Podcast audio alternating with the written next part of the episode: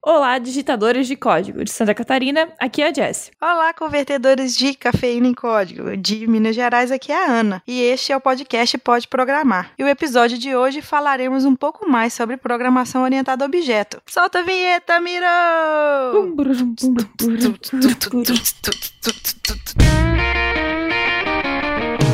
Você está ouvindo Pode Programar, porque nós podemos.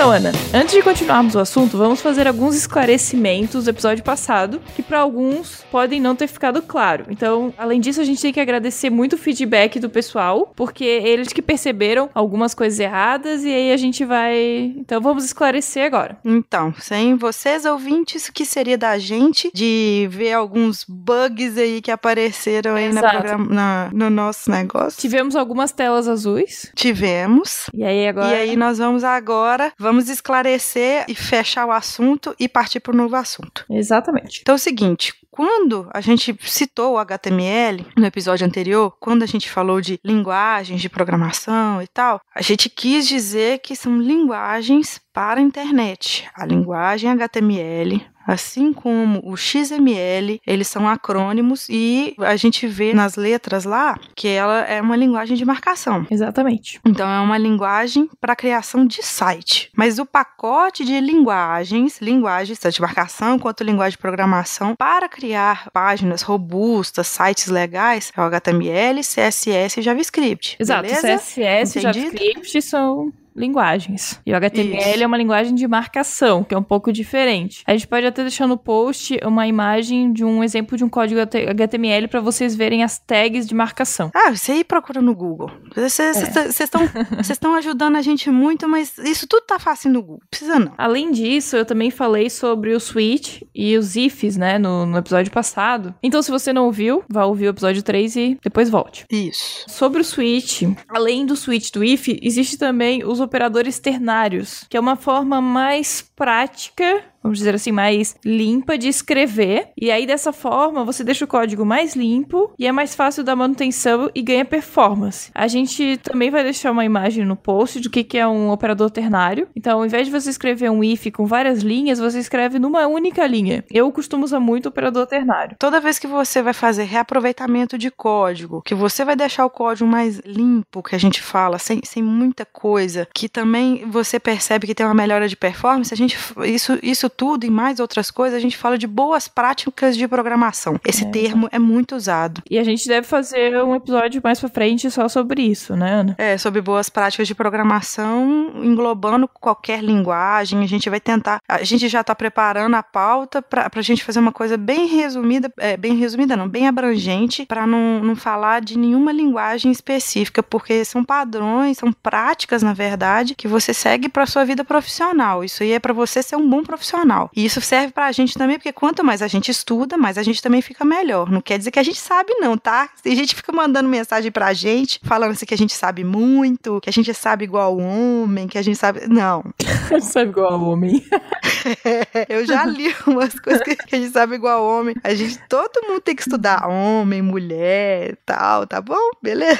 Aí teve uma coisa muito legal que um ouvinte falou também. É, o Thiago É, Mendes. O Thiago Mendes. Ele é professor Isso, de ele programação. Isso, e ele deixou uma explicação assim bem legal pra gente fazer um- um- uma diferenciação do que é a linguagem estruturada e da linguagem orientada a objeto, né? É que ele falou que a linguagem estruturada é mais parecida com o script de cinema. Então você tem várias falas, uma embaixo da outra, de forma síncrona. Uhum. Então, é como se você estivesse assistindo uma peça de teatro. Uma é fala, é lida após a outra. E assim Entendi. formando um diálogo com resultados. É como se fosse uma conversa. Eu falo A, você fala B, eu falo C. Então, essa seria a É linguagem estruturada. É quase igual o nosso roteiro aqui. A Jess fala uma coisa, eu falo É. outra, e aí vai.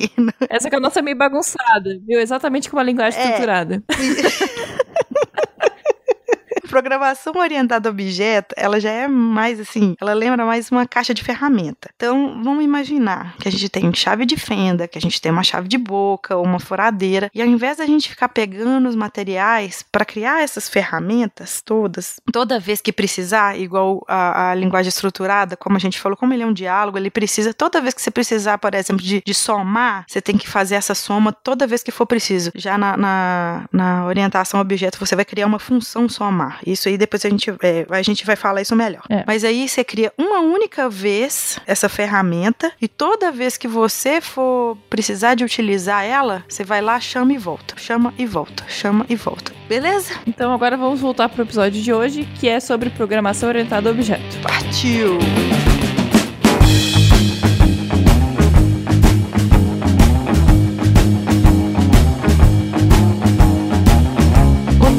Programação orientada a objeto, ele foi criada pelo Alan Kay, o autor da linguagem de programação Smalltalk. Por favor, pode googlar isso aí que vai estar tá facinho. Se precisar do nome dele que é Alan Kay, mas é, Alan, é escreve-se Alan Kay, só googlar lá, procurar é, a respeito, tá?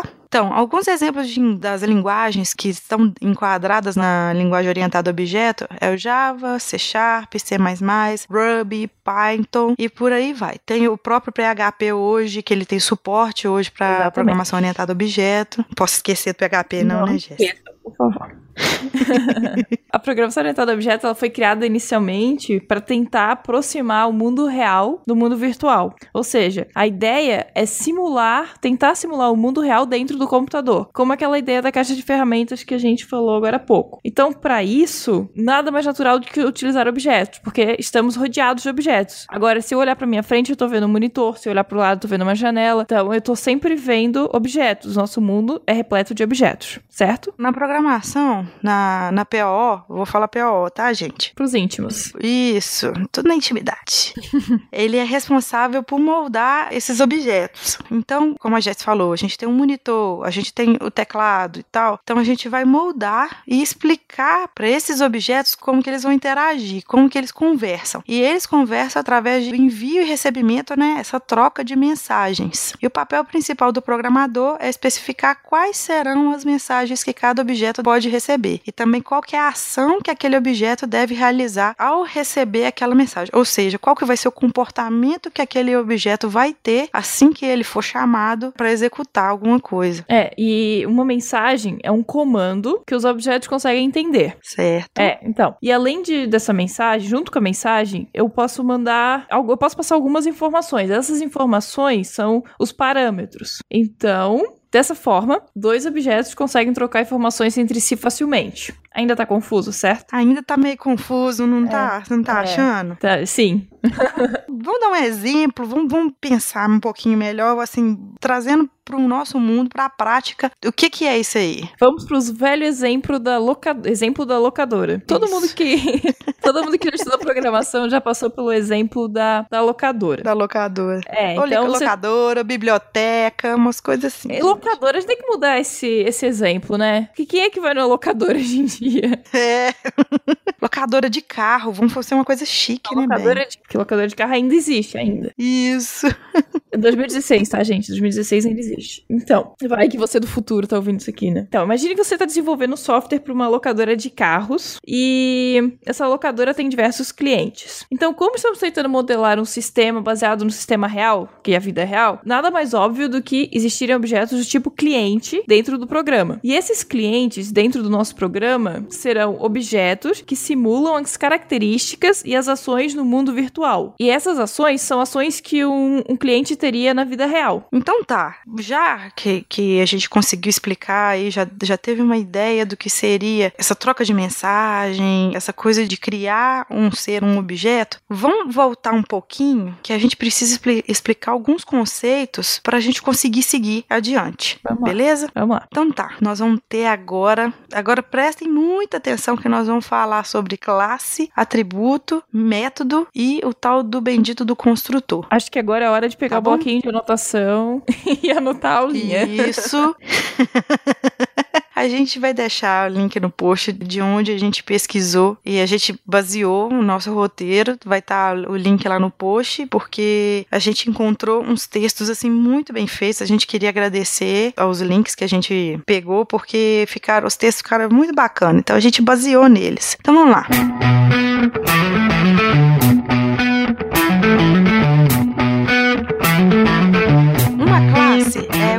Abstração que define um tipo de objeto e o que os objetos desse determinado tipo têm dentro deles, que são seus atributos. E também define que tipo de ações esse tipo de objeto é capaz de realizar, que vão ser os métodos. Então. Tá, tá, tá muito ainda confuso. É, ainda isso, tá, ainda tá confuso. Aqui. Então, a gente tem que pensar no conceito. Vamos, vamos pensar no conceito de classe utilizando a biologia. É, um animal, ele tem. Ele faz parte de uma classe e ele tem uhum. suas características. Então, ele é um ser vivo, capaz de pensar, precisa se alimentar, uhum. viver, se reproduzir. O ser humano é Respirar. é. Exato. O ser humano tá, né, vamos dizer, ele é uma da classe. Ele tem uma classe e ele tem uma subclasse. Então, o ser humano seria uma subclasse dos animais. Então, vamos dizer, o ser humano. O que a gente poderia dizer que é uma especialização da classe animais. Isso, isso aí. Então, a gente tem todas as características de um animal, mas tem algumas diferenças que são só dos seres humanos. Vamos dizer, pensar, falar. Eita, isso vai dar problema, né? É... Desculpa, nós somos biólogos. Às vezes, às vezes não. Vamos seguir com essa lógica. E são coisas que só existem na subclasse ser humano e não existem nas outras subclasses, ok? Então são coisas específicas dos seres humanos. Os pássaros fazem parte de uma outra subclasse e eles têm características próprias dos pássaros, como voar. Então nós não temos essa característica, só os seres humanos. Só os pássaros, quero dizer. Que são especializações então, dessa subclasse. Exatamente. Então, você está entendendo? A gente está falando aqui um conceito que a gente está pensando, só, só falando rapidinho que esse conceito, quando a gente começa a pensar as características, isso quer dizer que a gente está abstraindo esse objeto. Exatamente. Só é, abstraindo a classe, desculpa. É, exato. Só que essa classe, ela não tem vida, ela é só um conceito. Então, por isso que a gente fica, é, até a gente usa esse conceito de abstrair justamente por causa disso, é um conceito. Mas o objeto possui vida. Na programação, o objeto tem vida. É, ele tem vida. Ele respira, mas não respira, entendeu? o objeto ele vai ser uma representação, ele vai ser uma instância dessa classe. Então, Exatamente. se a gente tem, se a gente é, a gente falou de humano, né? Então a gente tem a classe humano. Aí na hora que a gente for criar lá a variável do tipo humano e nós vamos colocar o nome da variável, por exemplo, Ana Elisa ou a variável Jéssica são dois objetos da classe humano. Uhum. Se a gente falar de, por exemplo, é, que o, um cachorro ele é um objeto, ele é a instância de uma classe cachorro. Exatamente. É, a classe cachorro, ela não pode latir, ela não pode fazer xixi, ela apenas especifica o que define o cachorro. Por exemplo, é. tem pelo, tem quatro patas, tem bigode, tem não sei o que e tal, to, todos os atributos. A classe define as regras, o que, o que aquele objeto faz, o que ele tem de atributo. E o objeto é o que faz com que a ação seja executada. O tipo, o cachorro pode latir, pode correr, pode enterrar osso. Quando ele é um objeto. Quando ele é um objeto, ok? Que é uma instância de uma classe. Isso pensando em código, eu crio uma classe e é como é quando eu chamo ela. Quando eu dou lá, eu digo Rufus é igual a new cachorro. Então eu tô criando Isso. esse objeto e agora eu posso começar a usá-lo. Então nesse momento ele vira, ele é o objeto. E quando eu tô lá escrevendo a minha classe, ela ainda é só as regras, são só as regras. Aí quando eu, eu pego, por exemplo, falando de ser humano, eu tenho lá Anelisa igual a new humano. Aí Anelisa ponto idade igual igual a ponto de interrogação, Bom, aí já é uma sintaxe de cada linguagem, né? É, aí, Anelisa, ponto. É, no caso, ponto por causa do, do, dos atributos, né? Isso. Pelo menos no C Sharp a gente usa assim. Ponto é, gênero igual a feminino. É, Anelisa, ponto peso igual a X. Anelisa, ponto altura igual recebe o valor X. E aí vai, vai indo. É, exato. A criação de uma nova classe, ela vai ser dividida em duas partes. Como a gente falou aqui que a Anelisa anelisa idade, anelisa gênero, anelisa peso, anelisa altura, isso são os atributos. Já vai ter a segunda parte que são os métodos, né? Os atributos, eles são as variáveis que estarão dentro da classe e que farão parte do objeto quando eu criá-lo. Então, a partir do momento que eu crio o objeto e, e eu digo, né, eu criei a classe com todos esses atributos, que são gênero, idade e nome, quando eu criar o objeto, ele, esse objeto vai ter um nome, uma idade e um gênero. Uhum. Nós vamos ter os métodos, Isso. que aí vai ser a ação, que aí vai ser a ação de andar por duas pernas, é, poder cozinhar, ler, escrever, são ações mesmo. Até só dando uma pincelada de boas práticas aqui, geralmente a gente coloca os métodos no, é, com um verbo e no infinitivo. Exatamente. É andar, comer, se reproduzir. Não, isso aí já não. Isso não. Isso não. E a gente já vai para a parte do construtor. Então a gente já entendeu já que a classe ela vai ser uma representação que nós vamos criar de alguma coisa. O objeto é a instância de uma dessa classe. Esse objeto ele possui atributos e possui métodos. E quando é que é que ele vai existir assim, que ele vai ser executado automaticamente? Quando ele tiver um construtor? Aê!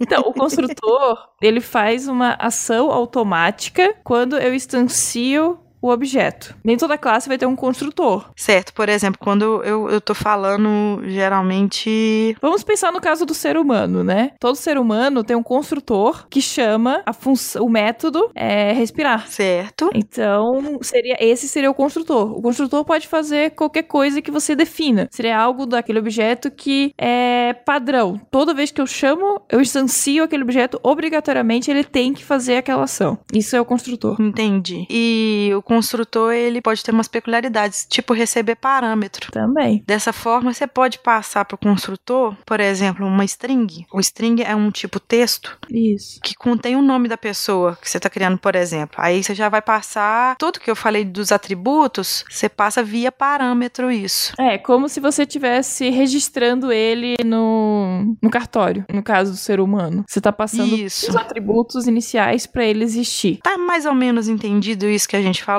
Ele é meio complicado às vezes via áudio. É, mais difícil por áudio. Mas assim, tem coisas que a gente não, não tá falando, como os tipos de variáveis, não, tipos de, de atributos. Que um atributo pode, fi- é, pode ficar disponível só pra classe mãe, ou pra classe filho. Ou, bom, aí entra em muitas coisas mais complexas, né? É, e também aí acaba às vezes caindo em algumas peculiar- peculiaridades de cada É, linguagem. exatamente. Então a gente tá fazendo um geralzão aqui, então a gente não, não vai aprofundar tanto nesses conceitos, porque esses conceitos aqui, você entendendo o básico disso aqui, depois é só ir vo- você percebendo na sintaxe de cada linguagem o que que você vai entendendo melhor. Exato. Então, isso para qualquer linguagem orientada a objeto vai ter classe, vai ter objeto, vai ter construtor, vai ter atributo, vai ter método. Aí tem uns que chamam método, no caso a Jess falou que de função. Tem também os procedimentos que é o que não retornam nada, que no, no caso, por exemplo, do C Sharp, a gente chama um método colocando ele lá, um, um modificador lá chamado void. Uhum. Sim, no Java também. Então tá, beleza. Vamos, vamos, vamos entender esse fluxo aqui.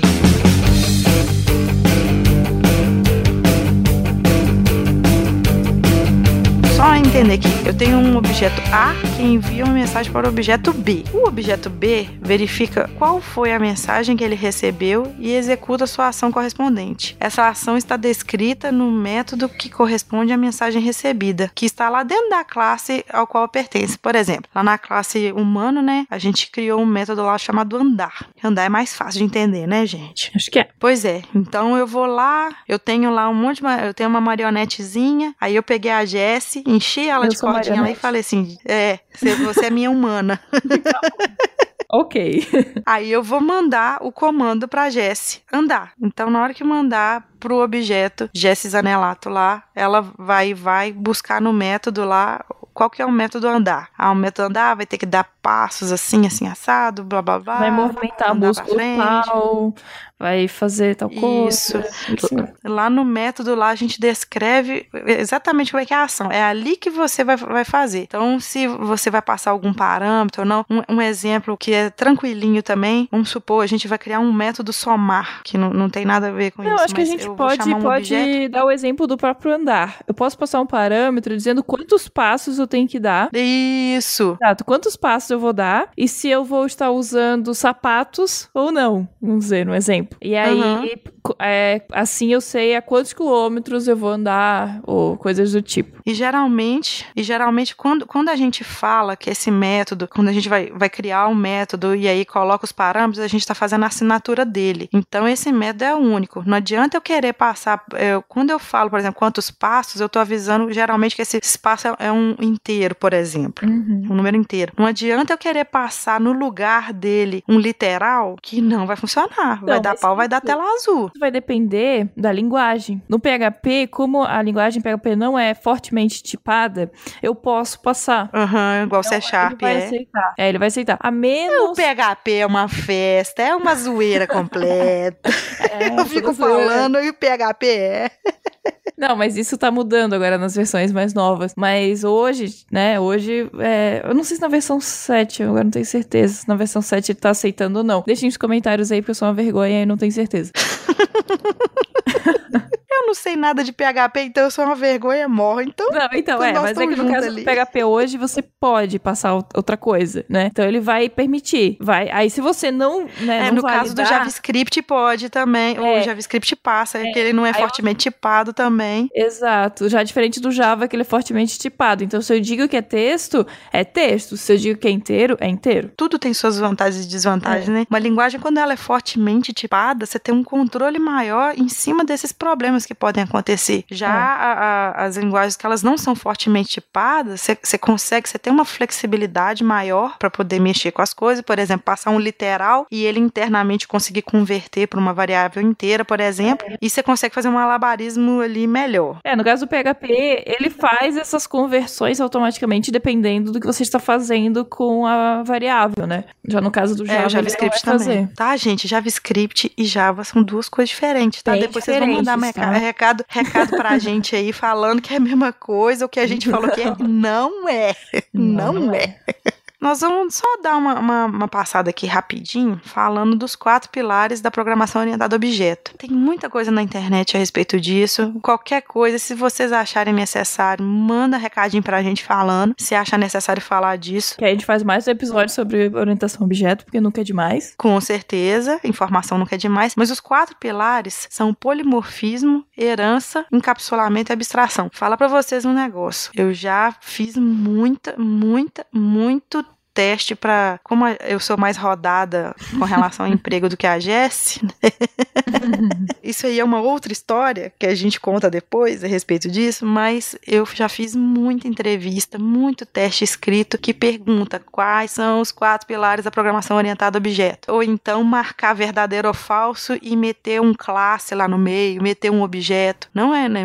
classe, objeto, atributo, método, não são pilares da PO. É polimorfismo, herança, encapsulamento e abstração. Fechou? Então, vamos falar agora das vantagens da programação orientada a objeto? Vão, claro, que tem que ter vantagem, né? Por favor.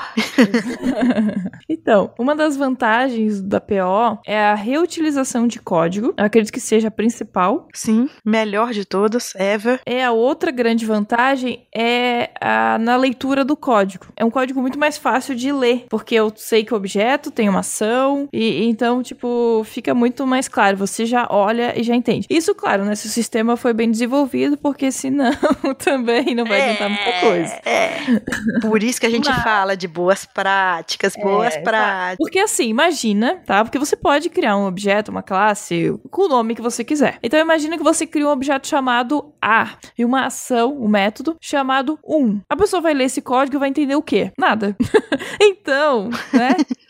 A orientação objeto também não faz milagre se o desenvolvedor for ruim, né? Ou não tiver noção É. de equipe, ou não sei, né? E a gente sabe que o problema todo está na parte humana do negócio. Não é na parte operacional. O, o software, assim, né, a linguagem, ela é feita para não ter problemas e, e, e, que consiga ser fácil de entendimento, fácil manutenção. Essa é a ideia da orientação a objeto. Agora, se o desenvolvedor que está trabalhando não seguir essas regras, aí complica, né? Mas, né? Nem tudo são flores. acontece, nem tudo são flores. Também tem uma certa desvantagem da programação orientada a objeto. A, a desvantagem é que ela é um pouco mais lenta do que a programação estruturada, justamente por quê? Porque a programação estruturada, como a gente falou, ela vai vindo igual um script, vai vindo é, as orientações, você vai lendo linha a linha de código, enquanto isso você, na programação orientada a objeto, você cria pacotes e vai lá e chama. Essa coisa de você chamar, óbvio que demora um pouquinho mais do que o, o que está ali. Só que hoje, e também eu não sei se todas as linguagens de programação são, elas são compiladas e não interpretadas. Então, quando tem essa compilação, até que você interpreta,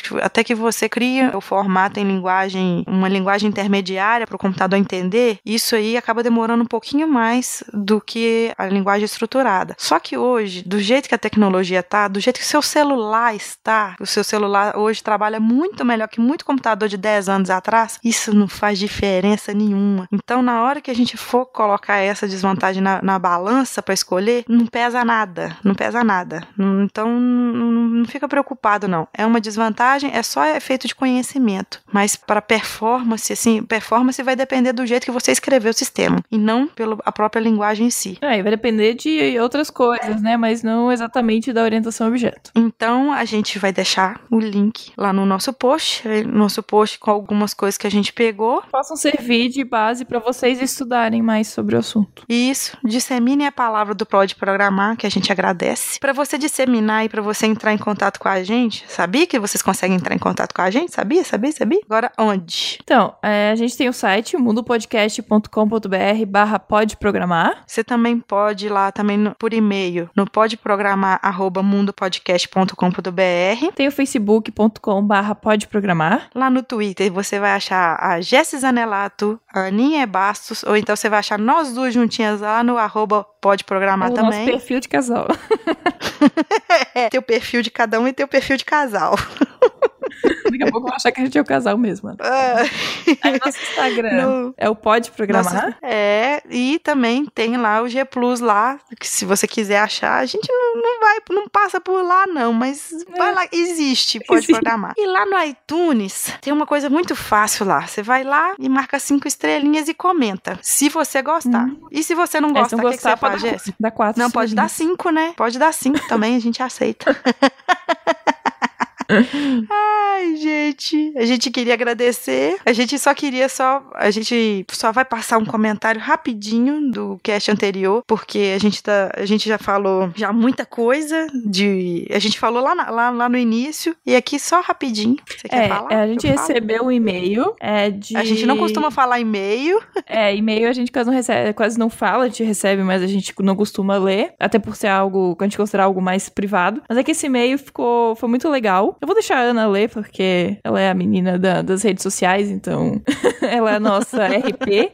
Relações Públicas, eu vou deixar a Ana ler, mas foi um e-mail muito legal e que foi um grande é, serve de incentivo pra gente, para mantermos nosso trabalho Sim. e continuarmos. Obrigada pelo e-mail. Olá, meninas. Primeiramente me chamo Valmag. Val... Eu ainda não consegui Valmag. pronunciar Valmag. que ele Valmag, ele colocou que pronuncia W como se fosse um V e G como na palavra gago. Então fique a dúvida aí como é que pronuncia direito. Manda o áudio pra gente, que a gente vai, vai conseguir pronunciar seu nome correto. Sou dentista e geek natural de Manaus, mas hoje morando em Recife, é lá, pertinho lá da terra do Miro, vai lá. Né? Eu gostei demais que ele é dentista, então ele é da área da saúde, então, ó, não é só eu não, tá, gente? Quero deixar registrado meus parabéns a vocês, bem como o meu agradecimento por me incentivarem através dos programas a aprender um pouco mais de programação. Nem que seja apenas como hobby. Isso, gente, programação é também serve como hobby, é legal. Espero que o programa continue crescendo e, quem sabe, se torne semanal. Bem, Aí contar uma coisa para vocês.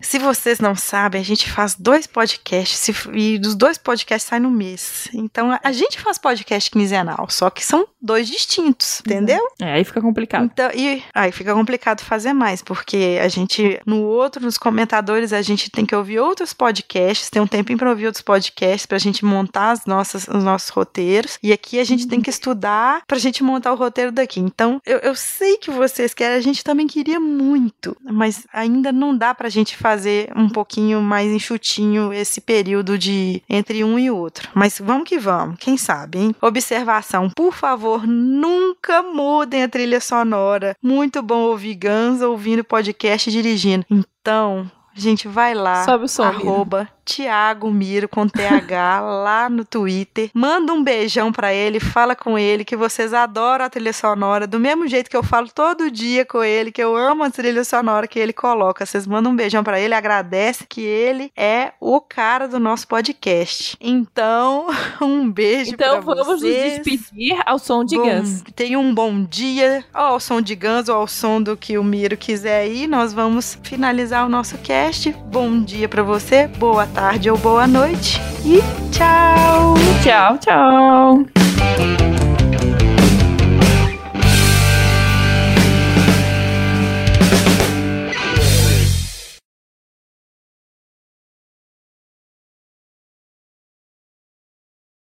nós vamos finalizar o nosso cast. Bom dia para você, boa tarde ou boa noite e tchau! Tchau, tchau!